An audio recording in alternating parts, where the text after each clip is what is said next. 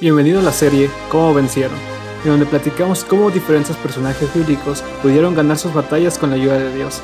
Acompáñame y descubre cómo tú también puedes vencer.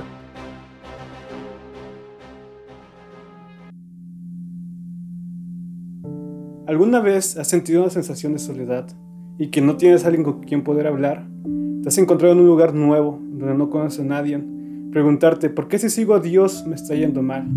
Sabes, hubo un hombre en la Biblia que pasó por pruebas muy grandes y probablemente se hizo las mismas preguntas. ¿Sabes quién es ese personaje? Muchos lo conocen como José el Soñador, pero José tuvo un secreto. Pablo comienza Romanos 8, versículo 28 diciendo, y sabemos que a los que aman a Dios todas las cosas les ayudan a bien ese es un versículo muy bonito.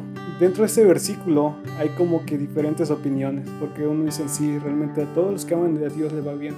Y otros que dicen, no, es de, yo amo a Dios, pero no me están yendo las cosas bien. ¿Cómo es esto? Y es una verdad que como cristianos sabemos. Pero para eso, no hay, yo creo que no hay mejor personaje para poder escribir esta situación que José. Como sabemos, José era el más pequeño de todos los hermanos y también por esa razón era el favorito de su papá. José amaba a Dios porque su padre así se lo había enseñado. Pero por lo mismo de que José era el más pequeño de todos los hermanos, su padre amaba más a José que a sus hermanos. Es como la Biblia lo menciona. Dice que su padre le regalaba cosas y uno de los regalos más grandes que le dio a José fue una túnica de colores.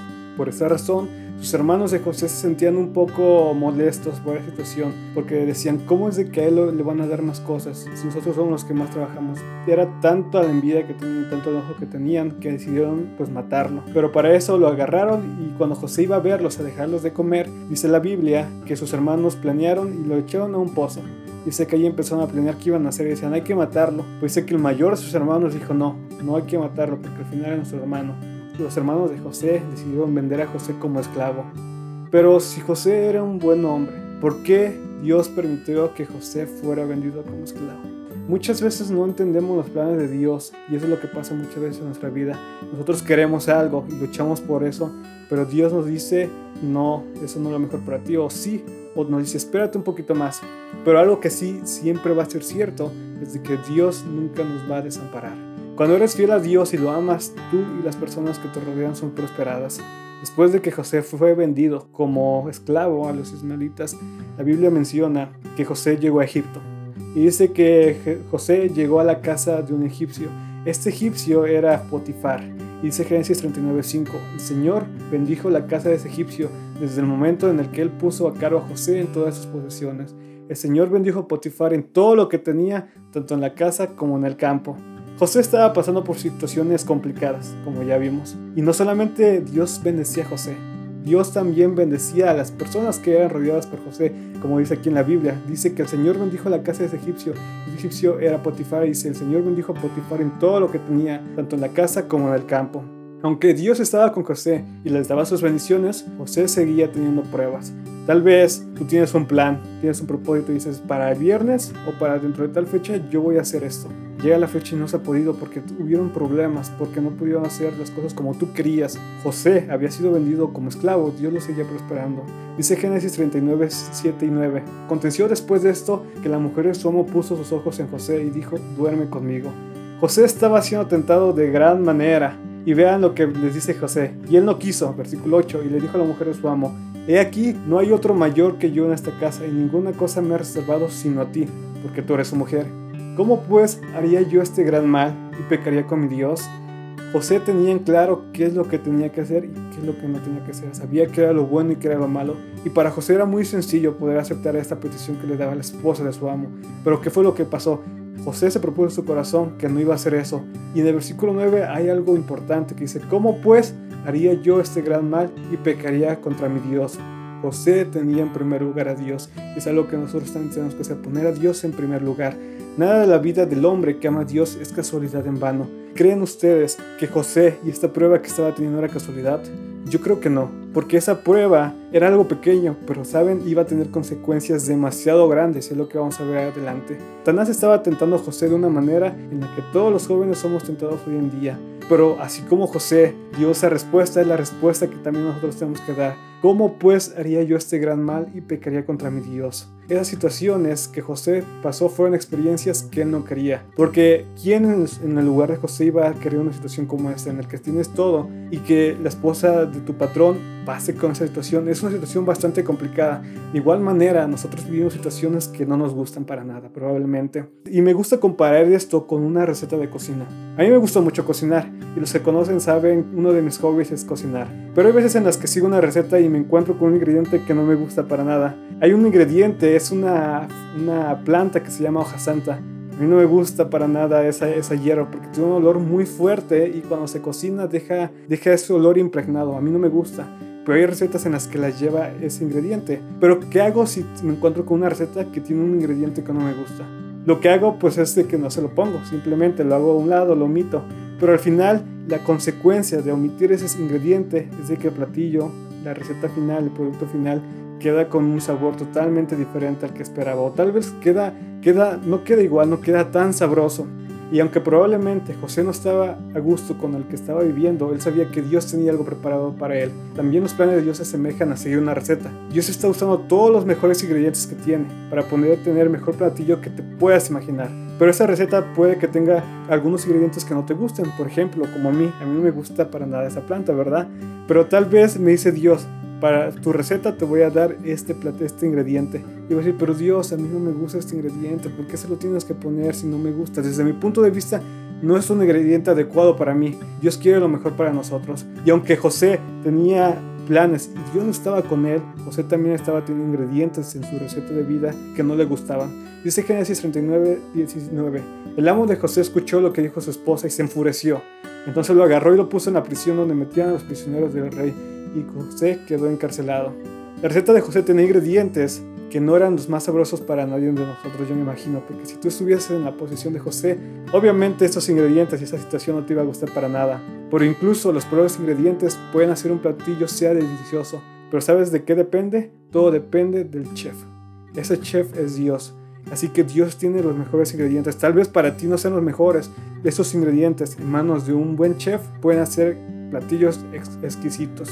Después dice Génesis 39, 19. Pero el Señor estaba con José y lo ayudó haciendo que se generara la confianza del carcelero. De igual manera, aunque José estaba pasando por circunstancias muy complicadas, dice el versículo 19, pero el Señor estaba con José. Dios nunca se apartó de José. Habrá momentos en los que nosotros digamos, ¿por qué si la Biblia dice que todos los que aman a Dios, las cosas les harán a bien? ¿Por qué me está pasando esto a mí? Pero te puedo asegurar que así como, como Dios nunca dejó a José, Dios nunca te deja. Puede, como te explicaba, que haya ingredientes, situaciones que no te gusten, pero vas a ver que en las manos de Dios esos ingredientes van a crear un platillo que ni tú te puedes imaginar. Después en Romanos 8:35 hace la pregunta, ¿quién nos separará del amor de Cristo? Esa es una pregunta que ya muchos sabemos cuál es la respuesta, ¿verdad? Pero también me gusta comparar esta pregunta con otra referencia.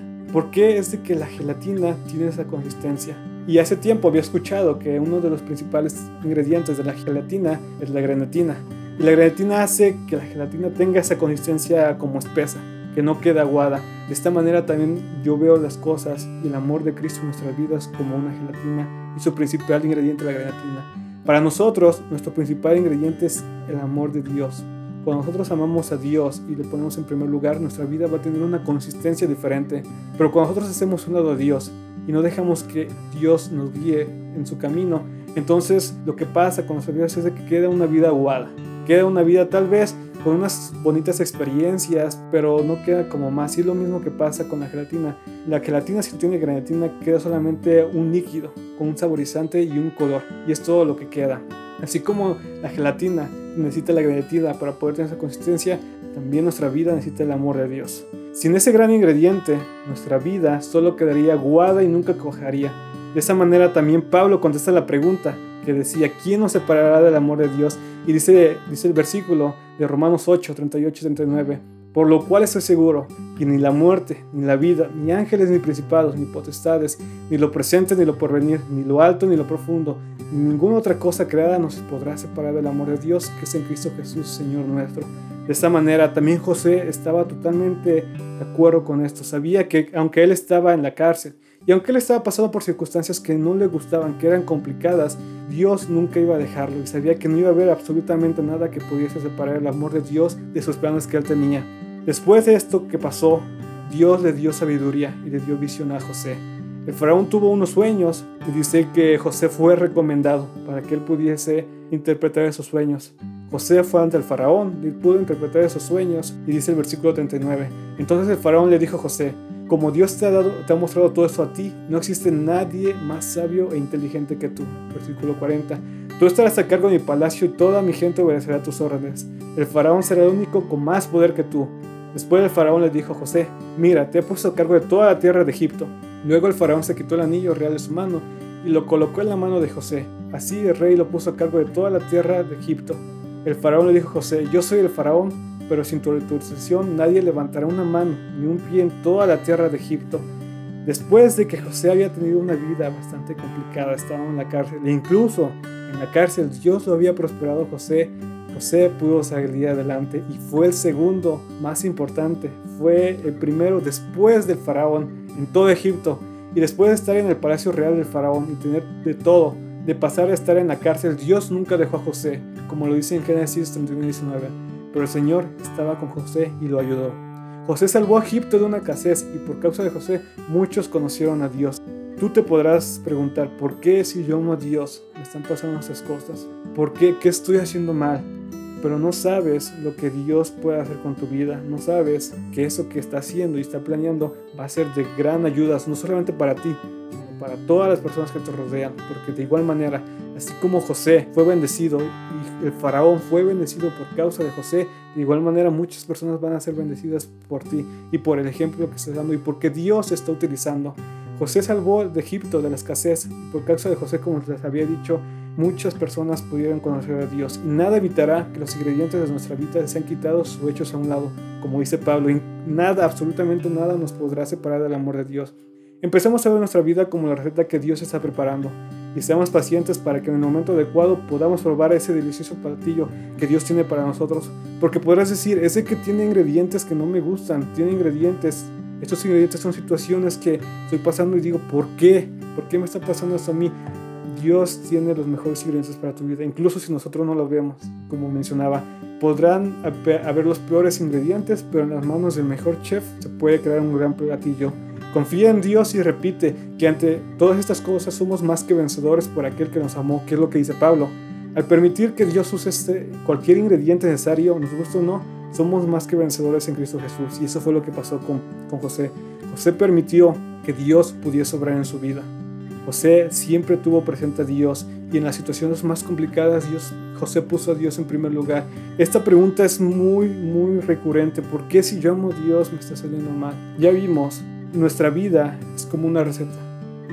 Y todas las circunstancias y problemas que tenemos son ingredientes que Dios va poniendo.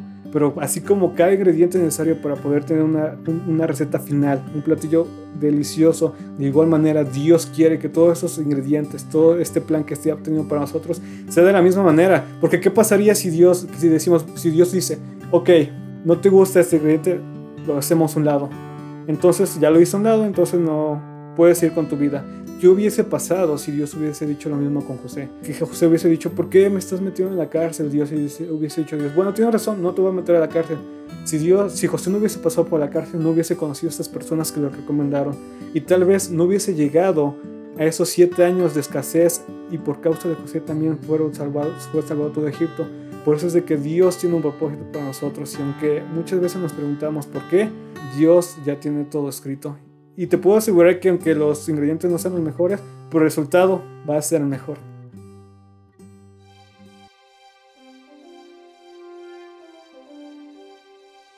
Puede que muchas circunstancias sean injustas, así como las que José experimentó en su vida. Después de todos sus sufrimientos, José fue capaz de ver la mano de Dios obrando. Así como José, permanezcamos fieles y aceptando que Dios en última instancia está en control podemos estar seguros de que Dios recompensará nuestra fidelidad en la plenitud de los tiempos. Muchas gracias por acompañarme a un episodio más de Cómo Vencieron. Que Dios te bendiga.